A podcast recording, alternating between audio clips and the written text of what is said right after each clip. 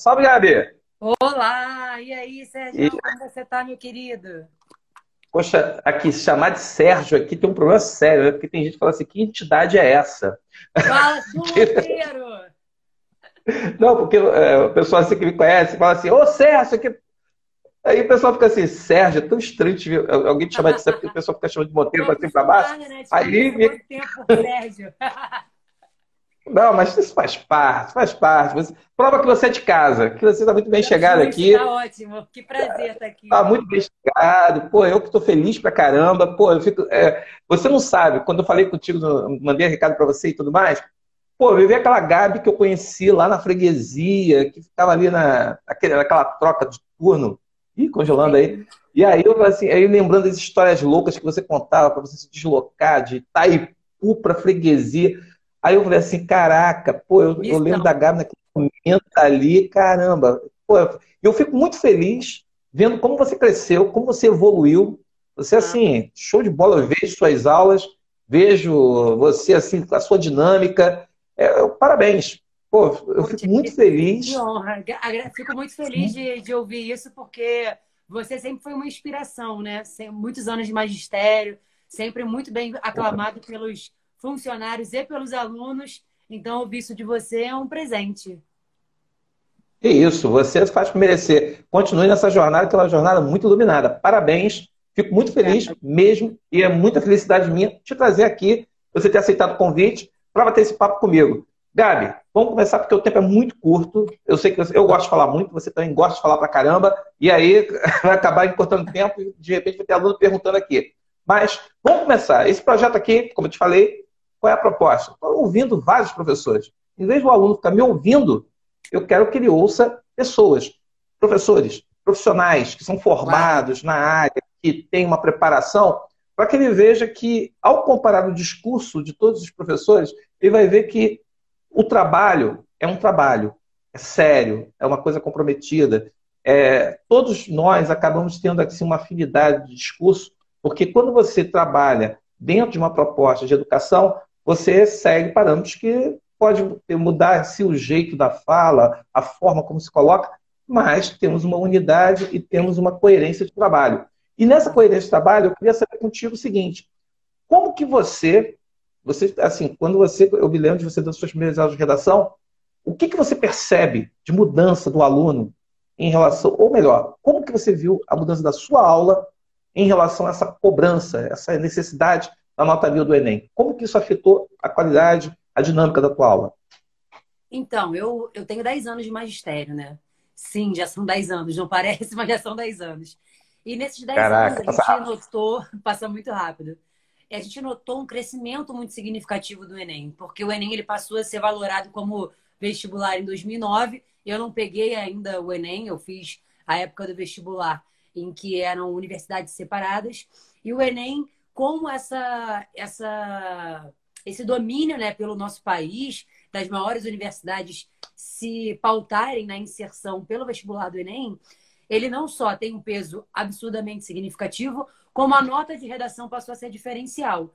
E o que acontece? Isso trouxe para os professores de redação uma responsabilidade muito grande e para o aluno que muitas vezes não se compromete tanto com a escrita, ainda mais hoje, né, nesse universo online, em que a nossa escrita é muito fluida, é muito compacta e a gente usa muitos outros recursos audiovisuais para poder se comunicar.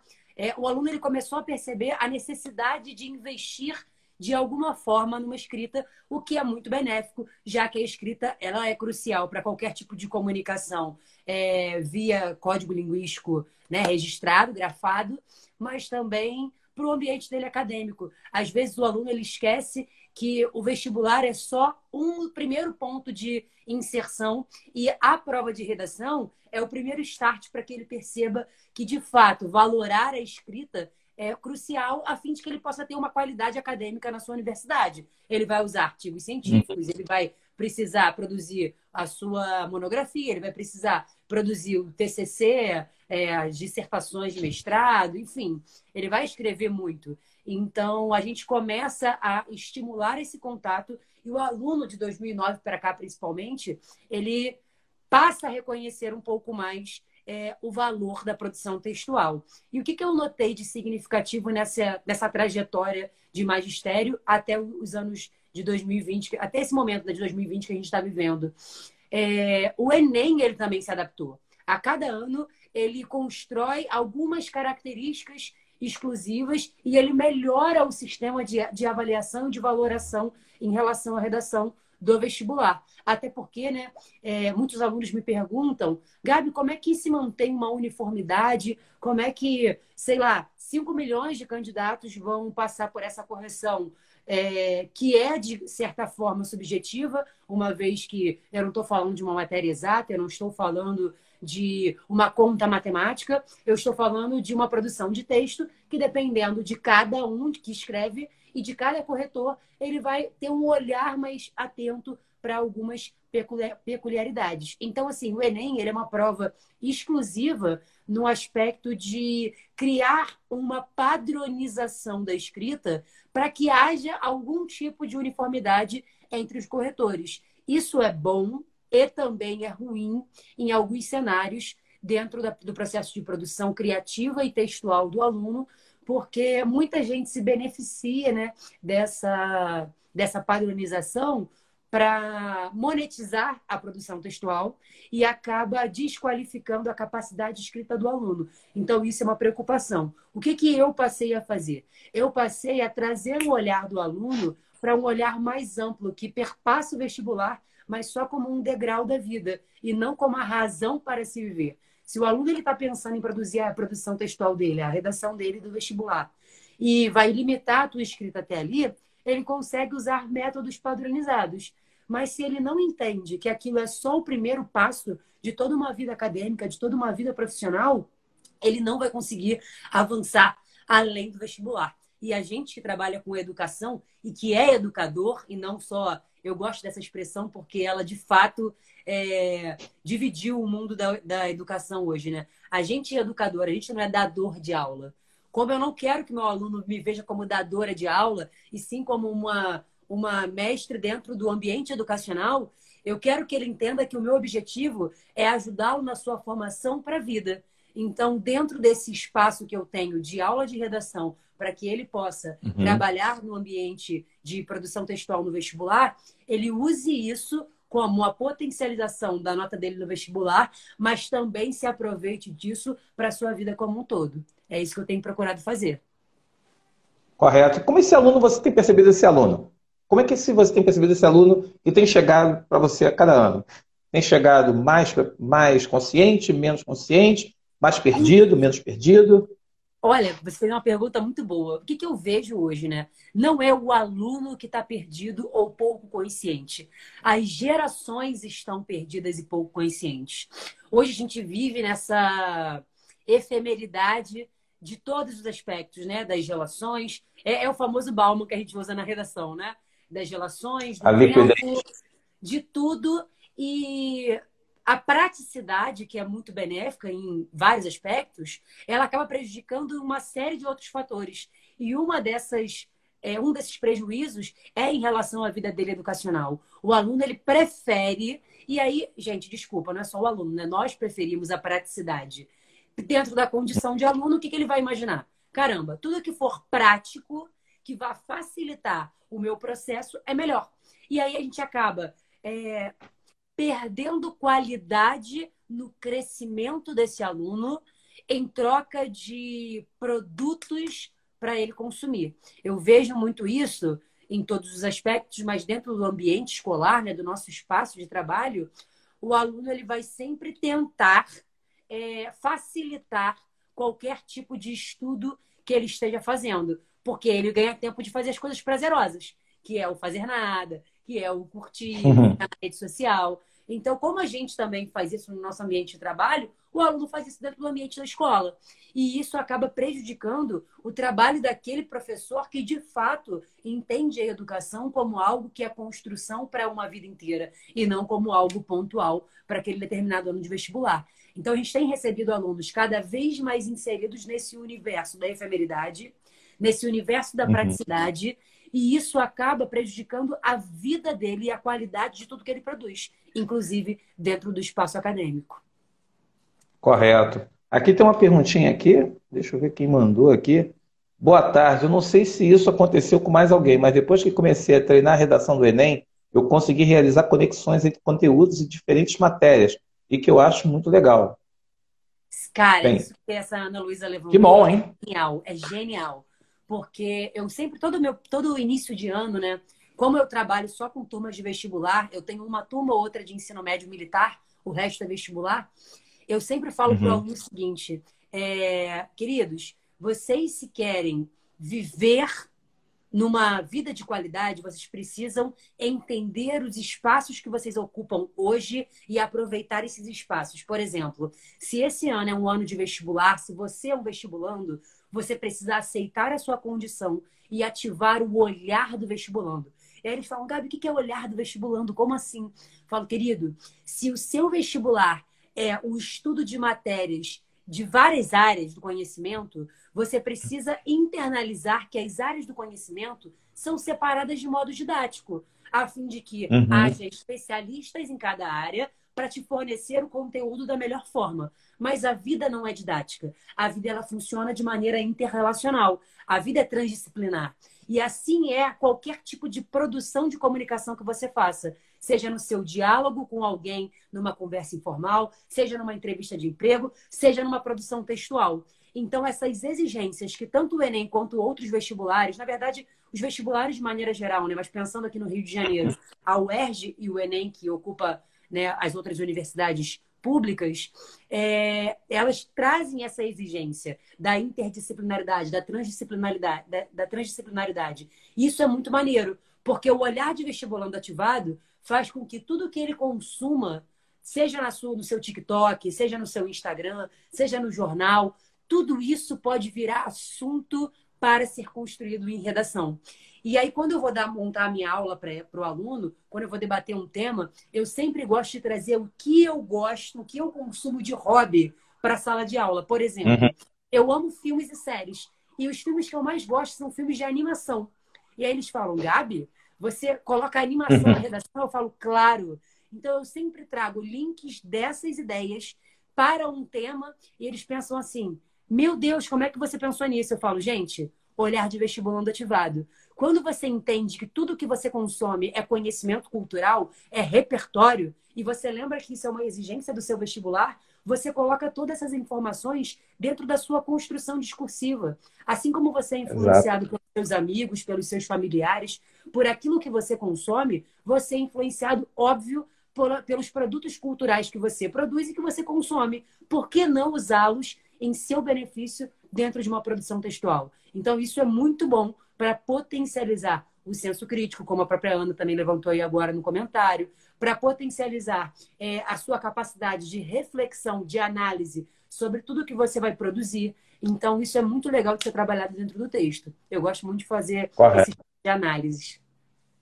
É, tá aqui, ó, até é, é, completou o comentário dizendo: acho que é incrível essa oportunidade de criar autonomia do texto dentro dos modelos do Enem. E o Enem, esse ano, ele, ele eu não sei o que houve com o INEP, que o INEP liberou o caderno que normalmente só os professores que participavam do treinamento tinham acesso. Está lá no site do INEP. Foi... Então você eu sabe. Um sossega, um sossega aí. Galera, para de reclamar. Vamos aqui, ó, toma aqui. Toma esse caderno. Eu acho que foi isso. É, um sossega, e até porque. Não, mas aí que tá, porque havia um segredo, né? Você chegava, assinava o compromisso de não poder divulgar aquilo, porque aquilo ali era parte somente do treinamento, e agora você tá dizendo para o aluno, ó, você tem aqui, você sabe o que os professores vão cobrar e o que o Enem vai exigir. Então, tá aqui, vai lá e acessa. Mas aí tem aquele aluno que é preguiçoso, que espera você ler e fazer, tipo, tópicos para ele, para que ele possa chegar e falar assim, ah, então é isso. Então, porque aí é tanta coisa para ler que ele acaba deixando de lado. E, aí, e isso daí é um problema. Porque... O nosso aluno, ele não vai ter lido. Tá lá disponível. Com certeza. Mas ele não vai tá ter disponível. Lido. Porque Com ele certeza. pensa, professor, meu professor vai me dizer tudo que eu tenho que fazer. E aí vem, entra a lógica da praticidade. É muito mais fácil você consumir aquilo que já está pronto do que você estimular o processo criativo, estimular o processo reflexivo. Não à toa, isso sempre me lembra a, a citação do Darcy Ribeiro, né? A crise da educação brasileira não é uma crise, é um projeto. Quanto mais a gente Exatamente. deixa o aluno achando que ele tem que construir a sua capacidade. Por meio do que vem mastigado, a gente facilita o processo de alienação. Então, assim, eu sempre procuro exercitar demais com meu aluno a ideia da autonomia. Gente, nós somos seres pensantes. Como que você vai limitar toda a sua capacidade intelectual a consumir só aquilo que eu te ofereço? Você pode consumir o que eu te ofereço, o que outros te oferecem, e você pode produzir conteúdo para oferecer para outras pessoas. Então, eu acho muito genial quando meu aluno, no meio da minha aula, fala assim: caramba, Gabi, eu assisti a uma série tal, e essa série tal, ela pode se encaixar aqui? Porque eu pensei assim, assim, assim. E o que, que você acha? Eu falo, caramba, eu não conheço essa série. Mas se é isso que você está falando, muito maneiro. Olha o aluno começando a enxergar que o que ele consome, independente do que eu ofereço, é capaz de fazer com que o texto dele vire um texto de excelência. E ele não percebe hoje, mas ele vai perceber ao longo da sua trajetória acadêmica e profissional que o que ele consome hoje por ele mesmo vai ser crucial para que ele possa desenvolver novos processos de reflexão. Então, isso é muito bacana. E ele entender que ele, enquanto aluno, enquanto ser humano, cada experiência que ele passa é uma experiência que vai gerar reflexões e que vai fazer com que ele perceba as mudanças daquele que está inserido. A palavra como você usou no início, a efemeridade, a liquidez das coisas. Quer dizer, tá tudo, é tudo líquido, mas de cada coisa que passa, você não é, nunca será a mesma pessoa. Então isso é muito importante. E aqui a Ana voltou a falar, né? Acha a diferença da nota mil é a habilidade de colocar sua personalidade dentro do molde. E aí entra uma questão, Gabi, que eu queria que você desse sua opinião. Aí é a opinião mesmo. É, nós, assim, temos cada vez mais cursos na internet, pessoas é, vendendo modelos de texto, modelos de redação, e dentro dessa praticidade, muitos alunos, se naquela ânsia de ter uma segurança, compra cadernos de redações, um dia desse me falaram, o que você acha desse caderno aqui que eu comprei?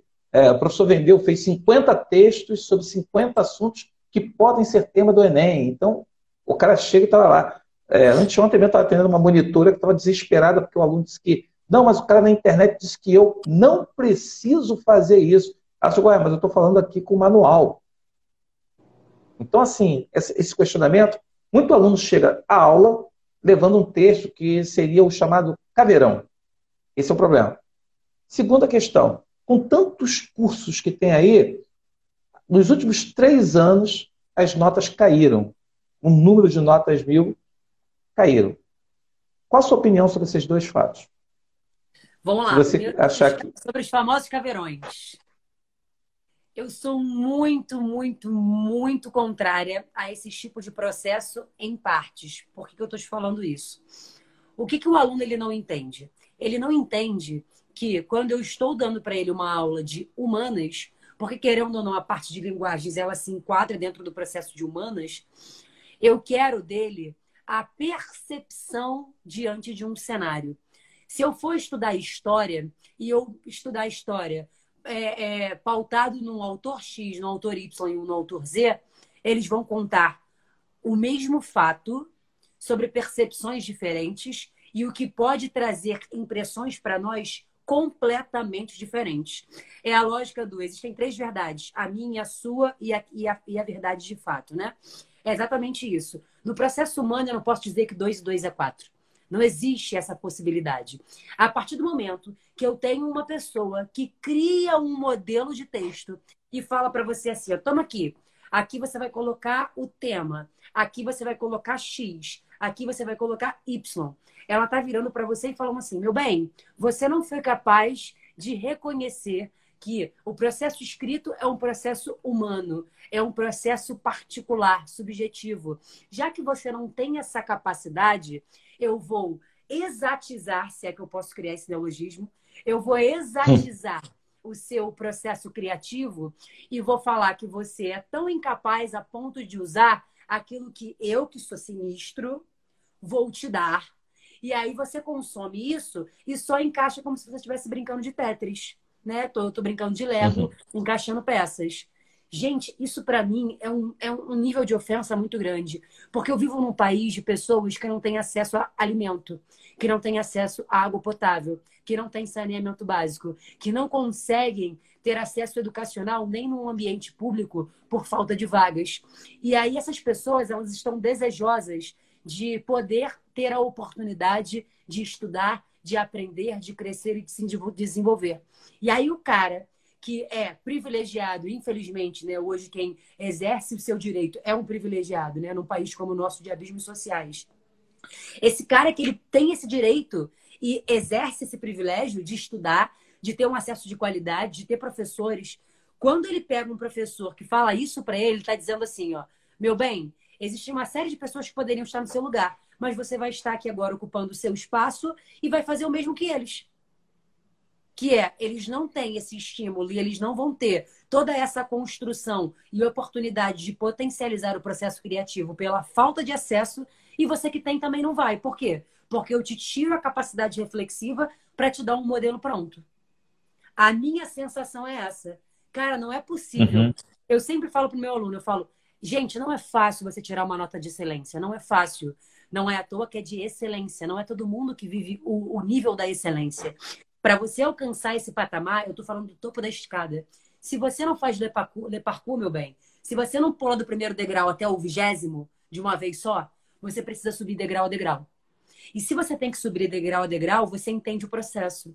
Então, para você chegar nesse nível de excelência, você precisa dos degraus.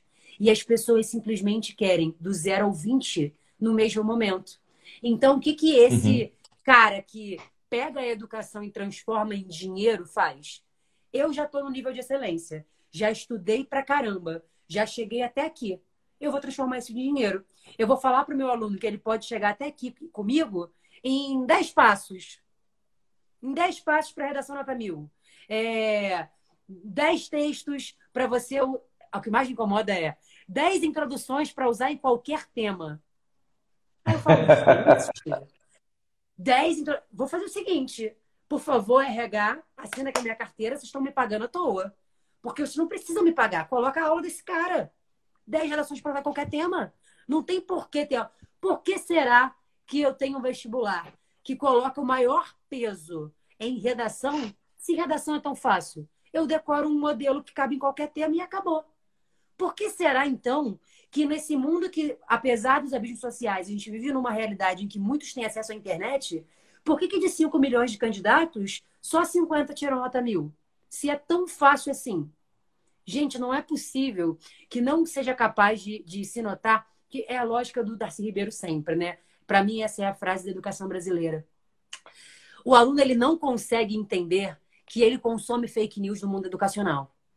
Ele não consegue entender isso porque ele não entende que ele consome fake news o tempo inteiro. A gente que é adulto não entende. Imagina um aluno que está desesperado, que está com medo, que está angustiado, que também quer passar no vestibular, que enxerga o vestibular de modo mítico como um ano indecisivo da vida. Se eu não passar esse ano, eu vou morrer. Meu Deus, eu nunca mais vou conseguir estudar, eu não sou ninguém, eu não vale a pena. Uhum. Gente, não é isso. Vocês precisam entender. E aí eu falo diretamente com vocês, queridos que estão assistindo aqui a nossa live. Vocês precisam entender que a vida é processual. Você não nasce falando, andando e fazendo fórmula de Bhaskara. Você aprende passo a passo.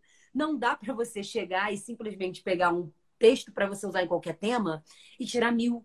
Se fosse tão simples assim, todo mundo tirava mil. Excelência não se faz em forma pronta. Você consegue fazer um bolo de massa pronta? Consegue. Me diz se esse bolo é tão gostoso quanto um bolo que você faz em todos os processos. Você consegue comer um arroz parborizado? Consegue. Mas ele é tão gostoso quanto o tradicional? Não é. É só você começar a fazer analogias com a sua vida. Você consegue construir é, é, uma casa muito rápido? Consegue. Para isso, você precisa de recursos. Aí você começa a entender o seguinte: não dá para você achar que a sua cabeça de 17, 18 anos que está tentando vestibular agora vai ser a mesma que, que eu, professor que dou aula 10 a 20 a 30 anos, que já tenho habilidades e trabalho com isso diari diariamente, e viro para você e falo: Isso é mole de fazer, faz aqui, ó, toma aqui, tá pronto. Gente, não é assim que funciona. Até porque eu limito você a essa prova. E aí, quando você entra na faculdade, como é que você vai fazer para poder escrever qualquer outra coisa. Chega na faculdade, tem um monte de gente que desiste, que não consegue, que jubila e não se forma. Por quê? Acreditou que a vida era feita de respostas prontas. Gente, se fosse assim, Meu Deus, né? O só sei que nada sei já tinha caído por terra, ó, há muito tempo. Quanto mais a hum. gente estuda, mais a gente vê que a gente tem muito mais a saber e muitas novas perguntas surgem. Então, assim, se a gente não incentiva esse aluno a desenvolver as suas habilidades, a gente está simplesmente, como professor, sendo o profissional mais irresponsável do mundo. Porque o professor é o cara que dá para o aluno a oportunidade, juntamente com a família, não à toa a gente chama essa combinação de comunidade escolar, para ser um indivíduo crítico, para ser um indivíduo politizado. E não estou falando de partido, estou falando de um indivíduo que convive em sociedade e entende as suas funções. Para ser um indivíduo que é capaz de produzir e não só de reproduzir. Hoje o universo é o universo da reprodução. É muito legal o Ctrl-C, Ctrl-V, porque ele facilita. Mas o Ctrl-C, Ctrl-V não te faz um produtor de conteúdo e de conhecimento. Então você vai ser para sempre um plágio de alguém. E de boa, meus alunos têm um potencial incrível. Qualquer pessoa tem um potencial incrível. Se alguém já tirou mil, significa que todo mundo pode tirar mil. Só que para você chegar nesse nível, você precisa desenvolver as habilidades que você tem e estudar e correr atrás daquelas que você não tem, para que esse processo ele se concretize e você possa ser um produtor de conhecimento. Não é o cara. Eu não conheço quem usou fórmula pronta e tirou mil. Eu conheço quem tirou, usou fórmula pronta e tirou uma nota legal, uma nota ok. Só que numa sociedade como a nossa, ser ok não é suficiente. Quantas pessoas a gente vê com diploma que estão desempregadas? Ser ok não basta. Então, o vestibular não dá para você aceitar o ok, porque ele é a sua inserção na vida adulta. E a vida adulta, ela é muito mais exigente e cruel do que a nossa vida enquanto criança, enquanto adolescente. E a gente acaba quando toma essa postura, e para mim, cara, o professor ele tem uma responsabilidade. Para mim, a responsabilidade do professor ela só não é igual à da família, porque você não é o pai e a mãe daquela criança. Mas, porra, você é um formador e um construtor, juntamente com essa comunidade, né, com a comunidade de casa, de todo um processo criativo daquela criança, de todo um processo de desenvolvimento daquele adolescente, de todo um processo crítico daqueles seres. E aí depois a gente começa a reclamar da sociedade que, ah, poxa, a sociedade está votando sem ler o, projeto, o projeto de governo do, do candidato. É claro, você nunca falou para ele que era importante ler e pesquisar. Você nunca, como professor, falou para ele que era importante ele buscar as suas próprias opiniões. Você sempre falou para ele que ele podia buscar pronto. Então a gente só simplesmente continua mantendo um círculo vicioso que não leva para lugar nenhum a não ser para o abismo, né? Que é o que infelizmente a gente vive hoje. Pior que tá não fica. Falei muito, né, gente? É o famoso. Não, mas é o famoso lema do pior que tá não fica. Mas você é, amarrou. Aí, e o cara não entende que o pior que tá, pior que tá não fica. Você fala assim, peraí, se pior que não tá não fica, você entendeu a frase? Eu falo, é genial essa frase. É genial você falar assim. Eu falo que é, estudar o, a, a, fala dos políticos é uma coisa fantástica, né? É, eu vou cuidar de vocês. Como assim eu vou cuidar de vocês? Porque eu boto o verbo auxiliar, vou cuidar. Por que eu não cuidarei? Significa cuidar? Qual a etimologia da palavra cuidar? O que isso significa? Quer dizer, é uma coisa aí que eu não quero nem entrar para a gente não, não levar a conversa para o outro lado. Mas o que eu queria saber é o seguinte, Gabi, tem o Daniel que mandou uma pergunta aqui dizendo o seguinte: ele pediu para você comentar o uso de estrangeirismos ou mesmo de termos de idiomas estrangeiros na redação do Enem. Genial. Ele pediu aqui o Daniel Santos. Meu amorzinho. É, então, o Dani ele é um, um, excelente professor de inglês e a gente fez uma live há pouco tempo justamente falando sobre isso, sobre dúvidas que alunos têm na hora de produzir redação. Por exemplo, no uso de palavras estrangeiras. Né? Existem palavras estrangeiras que hoje já fazem parte do nosso vocabulário. Por exemplo, a palavra shopping, né? uma palavra que não pertence à língua portuguesa, mas já é tão incorporada que já faz parte do nosso vocabulário. Nesse caso, como é que eu uso uma palavra dessa na redação? Eu preciso usar entre aspas, eu preciso fazer o quê? As palavras que uhum. já fazem parte da nossa, do nosso vocabulário e que já são de praxe, né, da nossa, da nossa construção linguística, elas não precisam ser marcadas por aspas.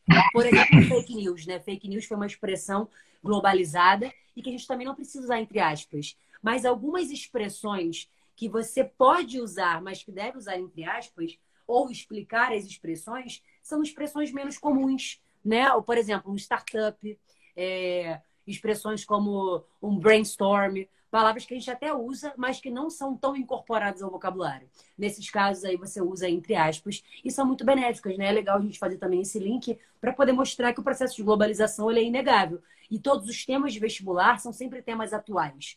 Então a gente precisa colocar o que é atual dentro da construção da escrita. A gente não pode negligenciar isso porque não sabe usar. É a lógica do eu preciso pesquisar para poder entender. Né? É, é, o que muitos alunos me perguntam e eu sempre levanto essa discussão. Dá para usar sim. A gente só precisa saber como usar. Daí a importância da pesquisa, tá? Exato. A Ana Luísa Casé coloca aqui o seguinte: verdade. Tanto que quando a gente fica preso a esse molde, que é o molde do Enem, e chega a prova da redação da UERJ, por exemplo, ficamos meio perdidos. Essa daí, desculpa, é uma realidade que você, eu acredito, deve encontrar muito desespero, porque eu acho que foi a Tati, Tati Nunes, não sei se você conhece a Tatiana Nunes, ela é professora do MOP. Ela estava aqui conversando sim, com a gente e ela estava falando sobre uma, uma discussão que estava acontecendo no doutorado sobre a questão do texto da, do, do Enem ser classificado como um gênero textual, já que havia tantas regras e adaptações e, e modelos que deveriam ser respeitados, que estaria se formando um gênero textual novo. Era um debate acadêmico que estava acontecendo ali. E, desculpa, e aí o que acontece? Aí a gente estava falando que a preocupação do mil é tanto, e o aluno com aquela coisa de engessar o pensamento, ele esquece que se ele aprender a escrever bem para o Enem, ele está aprendendo já a escrever bem para o ERJ, porque a questão é o texto dissertativo. O que muda é um detalhe ou outro, e ponto. Como que você lida com essa ansiedade? Agora a gente tem PUC, dia 25. Não sei se, como é que tem a galera aí que está ligada em PUC, se você tem alguém aí que está pedindo para você falar sobre PUC, porque a redação da PUC também é um outro é, é, é, uma, é uma outra entidade. E aí a galera. Questão, né? Pode falar, pode falar. Como que você aborda isso? Não, pode, pode começar, porque a UERJ já ia completar daqui a pouco, tem uma questão de subjetividade do tema, pede aquela questão da orientação do. orientações pede para o aluno retirar de um dos textos que ele leu na prova de português, o que ele pode utilizar como base, referência ali para montar o texto. Mas o aluno ele acha que ele está estudando coisas diferentes, quando na verdade está estudando uma coisa só, né? Que é o texto. Pois é. E essa é... questão do texto. A consciência do texto, é isso que eu falo. Não, estou falando.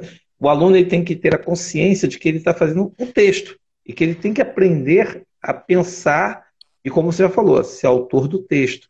Como é que você trabalha isso com eles? Essa ansiedade deles e essa, esse nervosismo? O que acontece, né? Foi o que eu estava falando lá no início. Quando, quando eu tenho um vestibular tão grande quanto o Enem, que é um vestibular para 5 milhões de candidatos, e muitos corretores, é necessário uma, uma padronização para que haja uma, univer, uma uniformidade na correção. Não tem jeito. Por isso o Enem ele tem tantas regrinhas. Por isso que no Enem você consegue criar, né, vender esses moldes, né, esses caveirões, justamente por essas é, um, por essas séries de regras. É, e aí chega na hora da UERJ, chega na hora da PUC, o aluno fica desesperado, porque ele nunca aprendeu a escrever. Ele consumiu esses moldes, ele consumiu esses caveirões, e ele não sabe nem produzir por ele mesmo um texto Enem. Quem dirá um texto UERJ? E aí o que o aluno faz quando vai chegando perto da prova da UERJ?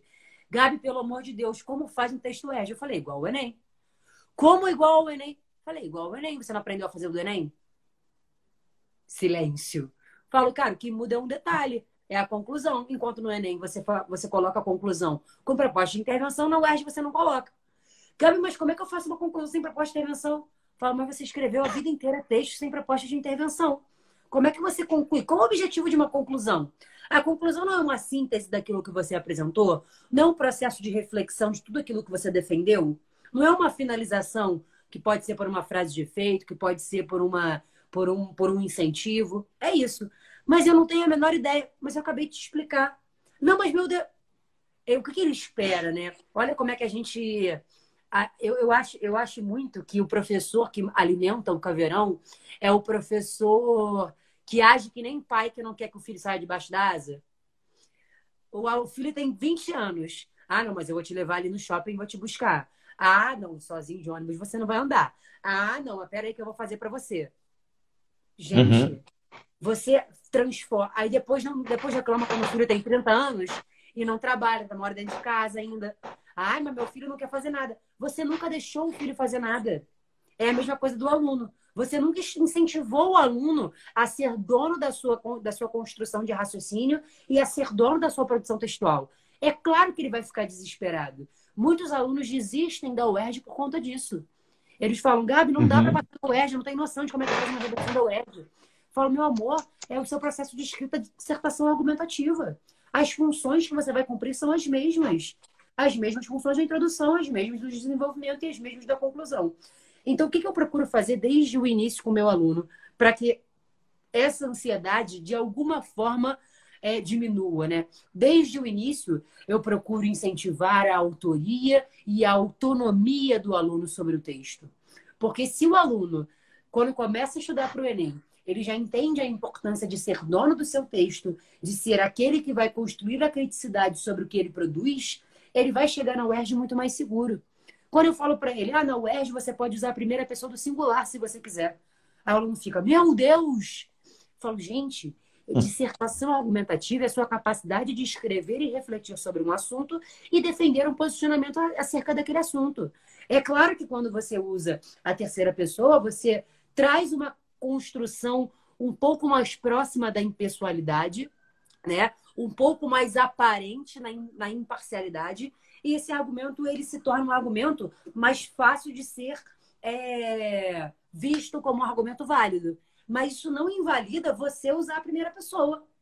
Por exemplo, quando a gente usa um argumento de autoridade, o que, que a gente está fazendo? A gente está pegando a primeira pessoa de alguém e dizendo que aquilo que ela falou que é dela autoriza o meu argumento a ser um argumento bom. Caramba! Então você também pode autorizar os argumentos uhum. que você consiga construir boas reflexões. Só que para o aluno é muito mais fácil não ter e não assumir essa responsabilidade, porque ele nunca aprendeu a assumir essa responsabilidade. O mundo todo que ele vive, externo à educação e inserido no ambiente educacional, faz com que ele não se sinta seguro para produzir questões autônomas. E isso é muito ruim em todas as esferas da vida, inclusive no ano de vestibular.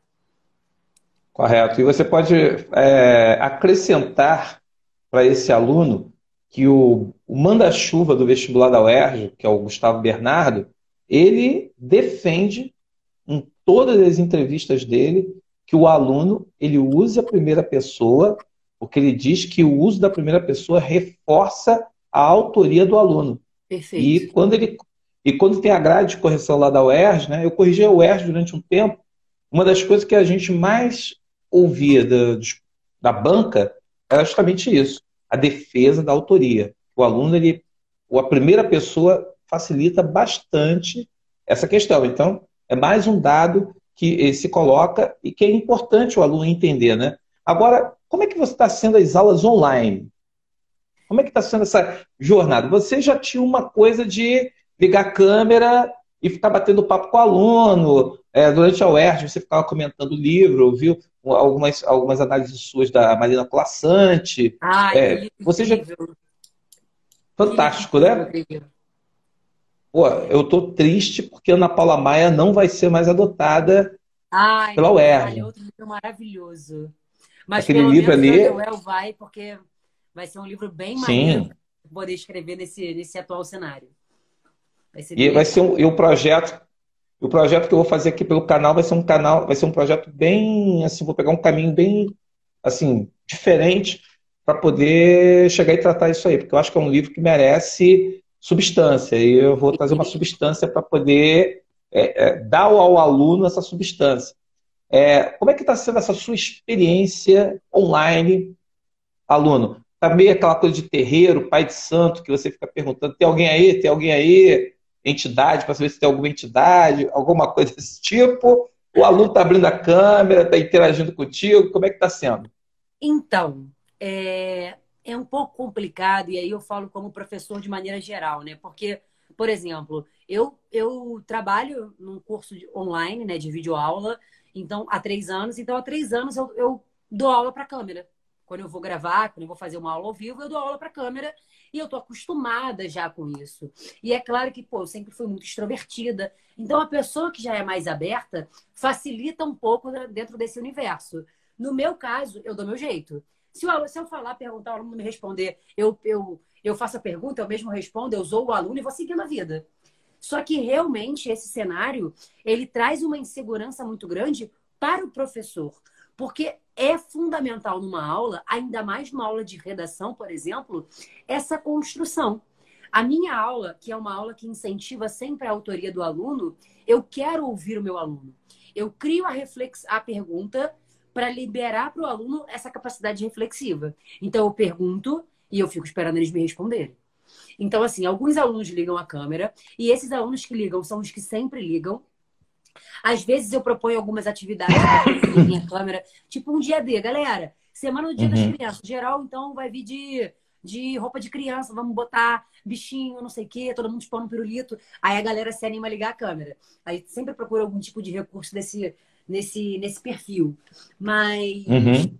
tá muito difícil esse tipo de aula, porque no nosso caso, né, que é a parte das humanas, das linguagens, a gente quer, a gente necessita para que esse aluno ele saia formado do modo que a gente acredita ser o modo ideal, que é o modo autônomo, né, o modo da autoria, eu preciso ouvi-lo. Então, assim, eu sempre uhum. converso com ele sobre isso. Eu falo, galera, tudo bem vocês não saberem. Eu sei que quando a gente não sabe, a gente fica quieto. Mas uma coisa é eu na sala de aula, que eu olho para vocês e eu vejo nos rostos de vocês que vocês não sabem responder.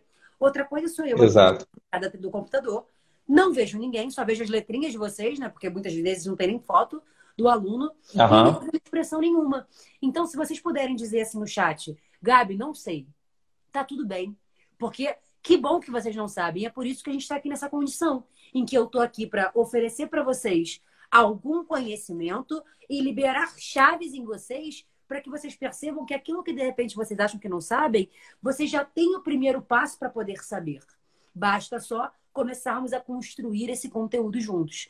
Então, quando eu troco essa ideia com eles, eles passam a falar. E, inclusive, eu não sei. Pô, Gabi, não faço a menor ideia. Nunca ouvi, você, nunca ouvi isso. E eu falo, pô, então vamos pegar essa ideia? Cara, todo mundo não sabe. Será mesmo? Vamos ver por aqui, então? O que, que você acha disso? O que, que você acha daquilo? Agora, só essas informações. Então, isso é, uhum. é uma das estratégias que eu tenho tentado usar para que o mundo online ele possa ser um mundo também aprazível. Né? Eu vi uma, uma tirinha esses dias que eu achei sensacional. Era uma charge, na verdade, né?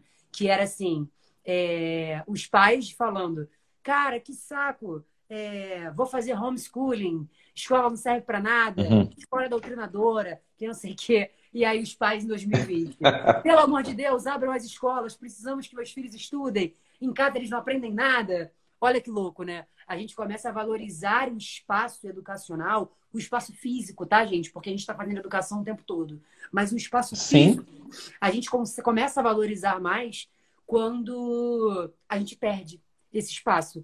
Esse ano, gente, tem sido um ano altamente desgastante por uma série de questões né, externas ao universo educacional. Mas pensando na, na, na sala de aula, a gente está trabalhando muito mais. Né? Ouvir, ouvir que o professor não está trabalhando e ele não quer trabalhar me deixa desesperada, porque eu acordo e durmo trabalhando. Então, assim, a gente está trabalhando muito mais, a gente está montando muito mais material, a gente está se explorando. A minha mãe fazendo, fazendo merchan meu, maravilhosa. Mãe, te amo. é, a gente está explorando coisas que a gente não sabe e aprendendo para poder oferecer para eles, né? Porque muitas uhum.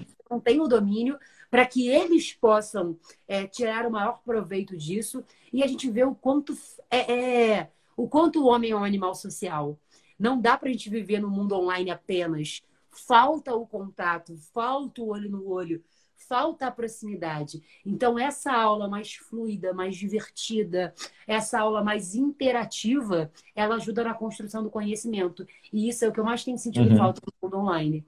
Realmente, é, é, eu sinto saudade de ver os meus alunos participando, porque eles se sentem confortáveis. O espaço online ele é muito mais confortável para que você fique ali omisso, né, de modo passivo. Sim. E essa construção multilateral é crucial no processo educativo, né? É, e, no, e muito mais, eu acho que, pegando a sua fala, este ano foi o ano para que nós derrubemos mitos. Um dos maiores mitos é de que o aluno aprende mais em casa do que na escola, que a escola não é necessária ou que a escola não é fundamental. Eu falo com os alunos que estão agora descobrindo que quantas oportunidades eles deixaram de olhar para nós para ficar olhando para o celular escondido, porque eles achavam que o melhor do mundo estava no celular, eles não estavam em sala de aula e não se socializavam. Agora, quando ele foi obrigado a se isolar, ele está descobrindo que o isolamento, ou que ele já vivia numa ilha, quando ele ficava fugindo para o celular, estava se isolando. E que agora que ele é obrigado a ficar, ele não quer porque ele quer socializar. Então, assim, esse, este ano tem sido muito importante para isso, para derrubar muros, mitos e outras coisas mais. Gabi, o nosso tempo está acabando aqui, mas eu queria, antes de mais nada, é, saber de você. Você falou de desenho animado, de animação, que você gosta, que você curte, que você passa, é, passa daí para os alunos. Que, outras, que outros recursos, que outros repertórios você gosta de trabalhar com seus alunos e que você acha que é um, uma prática válida, que ajuda a abrir a cabeça? Eu falo que quem assiste Procurando Nemo, quem assiste Procurando Nemo, tem uma sessão, tem uma sessão de psicanálise ali. O que eu, ah, quando eu levei meu filho para ver na, na, época Procurando Nemo, o que eu vi de adulto saindo com o olho cheio d'água, inchado, porque ficou chorando ali, muita relação pai e filho, que, é, filho que não estava legal, pai que não estava legal, a pessoa sai dali uma sessão de terapia.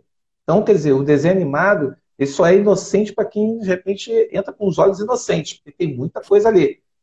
O que, que você procura trabalhar além do desenho animado? O que mais você acha que é poderoso para atiçar o aluno sair seu, da sua zona de conforto? Então, eu gosto muito de repertórios culturais desses aspectos. Por quê? Faz parte do universo dele. Por exemplo, falar para o aluno que ah, ele pode usar Hegel, ele pode usar é, Foucault, ele pode usar Bourdieu, poxa, muito maneiro. Eu, óbvio que eu uso esses tipos de recursos.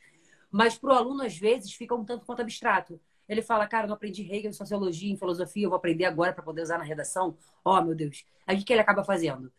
Pega na internet, lista de citações para qualquer tema, né? E aí voltamos para a educação monetizada, né? Então, assim, uhum. eu gosto de tentar estimulá-lo a olhar para aquilo que ele consome. Poxa, Gabi, sou viciado em séries, já zerei séries da Netflix. Então, show, a partir de agora, tudo que você for usar de repertório para contextualização, por exemplo, vai ser de série. Toda vez que, pô, o tema dessa semana vai ser desemprego. Show. O que, que você pode usar de série sobre isso? Ah, maneiro, vou usar. Pô, Gabi, só gosto de coisa de super-herói. Anime. Show, por que, que você não usa? Usa o Naruto. Bacana. Pô, gosto de animação. Poxa, usa animação. Gabi, sou viciado em jogos, em games caramba, use os games, use essas construções. Então, assim, o repertório cultural, para mim, ele é muito útil. Outra coisa que eu gosto bastante é de estimulá-los a consumir o conteúdo de, de jornal, né? Porque não tem jeito, a gente precisa mesmo uhum. para poder ser um cidadão mais crítico e exercer a cidadania de fato. Então eu falo, galera, não conseguiu pensar em nada cultural? Começa a olhar aquilo que está acontecendo hoje o que de situação concreta você pode usar como referência? Poxa, a gente vai falar, sei lá, é, sobre agronegócio. Poxa, vamos falar então das queimadas? Vocês aprenderam em geografia que existem períodos normais no Pantanal de queimadas por conta da baixa umidade, por conta das, da região mais seca. Então, as queimadas são naturais. Mas por que, que as queimadas esse ano estão demorando mais? O que, que acontece aí? O que, que vocês têm visto nos jornais? Então, eu procuro estimular também esse tipo de, de uso. Eu uhum. gosto muito de pegar aquilo que eles nunca imaginariam. Por exemplo, um conteúdo de física. Fala, Gabi, física, não sei física de jeito nenhum. Porra, você consegue me dizer alguma finalidade? Consigo. Além de tudo, né? Que física serve, você pode usar física na redação. Usar física na redação, Gabi? Aham. Uhum. Quer ver uma coisa muito legal que você pode usar sempre quando você pensa no Enem? Usar inércia. E mostrar que um corpo ele só vai sair da condição de inércia se uma força for aplicada sobre ele. Olha o nosso quadro social. O nosso quadro social é um quadro social inerte. Não dá para mudar a realidade educacional se não houver uma força, e essa força muitas vezes vai partir de nós, população, para que a gente possa aplicar sobre esse corpo e ele se modificar, e ele sair da sua condição. Aí eles, caramba, Gabi, nunca pensaria nisso. Eu falei, olha o olhar do vestibulando aí. Comecem a explorar essas análises. Gosto muito de usar as relações com a química. Caramba, a gente pode falar de ação e reação de catalisadores. O que que no cenário nacional faz com que uma reação aconteça e todos esses produtos da reação, eles têm sido gerados por quais tipos de catalisadores? Por que, que hoje a gente vive numa maré muito grande de crise econômica? Quais foram os catalisadores dessa reação que levaram a esses produtos? Então, esses tipos de construções eu acho muito interessante de serem feitas, porque o aluno ele começa a perceber que, de fato, esse mundo ele é um mundo transdisciplinar. E essa didática é só para que ele possa facilitar na hora de absorver os conteúdos. Então, eu gosto bastante de fazer esses tipos de links. Com literatura, então, porque a literatura ela mistura arte sua capacidade crítica, né, de interesse de leitura e história de uma vez só. Então também é muito uhum. bacana, né? E hoje assim, o benefício que eu vejo do mundo online em relação à internet, de a gente estarmos vivendo nesse momento não presencial, né, nesse momento EAD, é que a gente pode explorar recursos que às vezes a gente não tem é, com facilidade nas escolas que a gente trabalha. Por exemplo, quando eu estou dando uma aula de sei lá, de um eixo temático, eu estou falando sobre ciência e tecnologia, eu gosto muito de colocar para eles alguns vídeos. Pô, Gabi, eu vi uma propaganda muito maneira. Qual? Onde? Viu no YouTube? Peraí que eu vou abrir aqui agora. A gente abre na mesma hora a propaganda, todo mundo assiste junto. A gente comenta a propaganda. Uhum. Essa semana eu dei uma aula sobre. Foi sobre. Ah, foi sobre violência. Eixo temático sobre violência. E aí eu falei assim, gente, ouviram uma música do Gabriel Passador chamado Pátria que me pariu?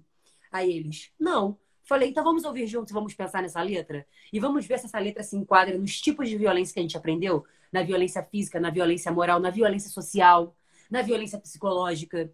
E uhum. começamos a analisar o quadro social brasileiro de violência, em quais perfis de violência e a razão pela qual a gente vive nessa sensação continuada de insegurança. Então, tudo isso por meio dos recursos que a gente consegue é, é, usar dentro do ambiente do EAD. É claro que o que, que eu gosto de fazer o aluno entender? É, o mundo presencial não dá para ser negligenciado, mas também não dá para você fingir que não existe o mundo online. Eles são Exato. complementares. Não dá para você dizer que é só o online que é bom ou só o presencial que é bom. Dá para a gente criar, e aí entra de novo a redação, uma dialética com síntese conciliadora. Dá para a gente pegar esses dois universos e usar em seu favor para o seu crescimento enquanto cidadão, enquanto pensamento crítico e enquanto um bom vestibulando que vai conseguir alcançar as melhores notas dentro do seu vestibular. Então, a gente unir essas duas estratégias é muito benéfico para que a gente consiga mesmo potencializar a capacidade do aluno de ser. É, não vou falar um vencedor, né? Mas de ser aquele que é dono dos seus sucessos. Isso é, isso é muito importante. Acabou. Infelizmente, nosso tempo. Eu sei disso. É aqui o pessoal, quando eu chamo para conversar, o pessoal fala: pô, mas e aí? Eu falei: calma, você vai ver que o tempo acaba. É um tempo de aula apenas. Sim. Então, esse tempo é muito rápido. Mas, poxa, você não sabe que orgulho, como eu fico comovido, sinceramente, eu estou aqui comovido ouvindo você. Porque é, ver você, assim, porque eu, eu te vejo lá de trás, o tempo todo na minha cabeça pega aquela imagem lá de trás, eu fico olhando aqui. Poxa, parabéns. Estou emocionado por você. E assim, continua essa profissional excelente, maravilhosa, pô, assim, exemplar, e que você continue mostrando que o magistério é isso. É um constante aprendizado, que a gente está aprendendo o tempo todo, e que, como diria assim, né, a gente nunca está pronto, a gente está sempre se preparando. Então, parabéns. Muito obrigado pela sua honra, participação. Foi uma referência e tá aqui, ser convidada para isso ainda mais porque a próxima, o próximo convite é da, da Dani, né? Que foi minha professora. Então, assim, é, uma, é, um, é um orgulho, cara. Eu falo, gente, graças a professores como você, como a Dani, como tantos outros, hoje eu consigo entender a importância da educação e o quanto o magistério ele precisa ser reconhecido e valorizado, porque são pessoas como você que fazem nós nos tornarmos pessoas como eu que está em processo, em processo de crescimento, de formação e que entende a importância da autonomia. Te agradeço pelo seu exemplo, Sérgio, e obrigada pelo convite. E, pessoal, quem não conhece, Prof. Gabi Jardim, segue lá, Prof. Gabi Jardim. Depois aí, ó, tem, já tem lá no, no link Você pode acessar, pode seguir a página dela, está tá sempre fazendo umas paródias, fazendo umas é, interpretações, sempre de bom humor, sempre com a lá em cima, mas sempre provocando você para sair desse ponto de inércia e construir sua força e movimento. Gabi, grande Obrigada, beijo. Sérgio. Tudo de bom. E bom final de semana, bom feriado e que a gente se encontre por aí e que possamos trocar novas conversas, novos papos, que é sempre bom conversar com pessoas inteligentes. Aqui. Pode me convidar, que vai ser sempre uma honra.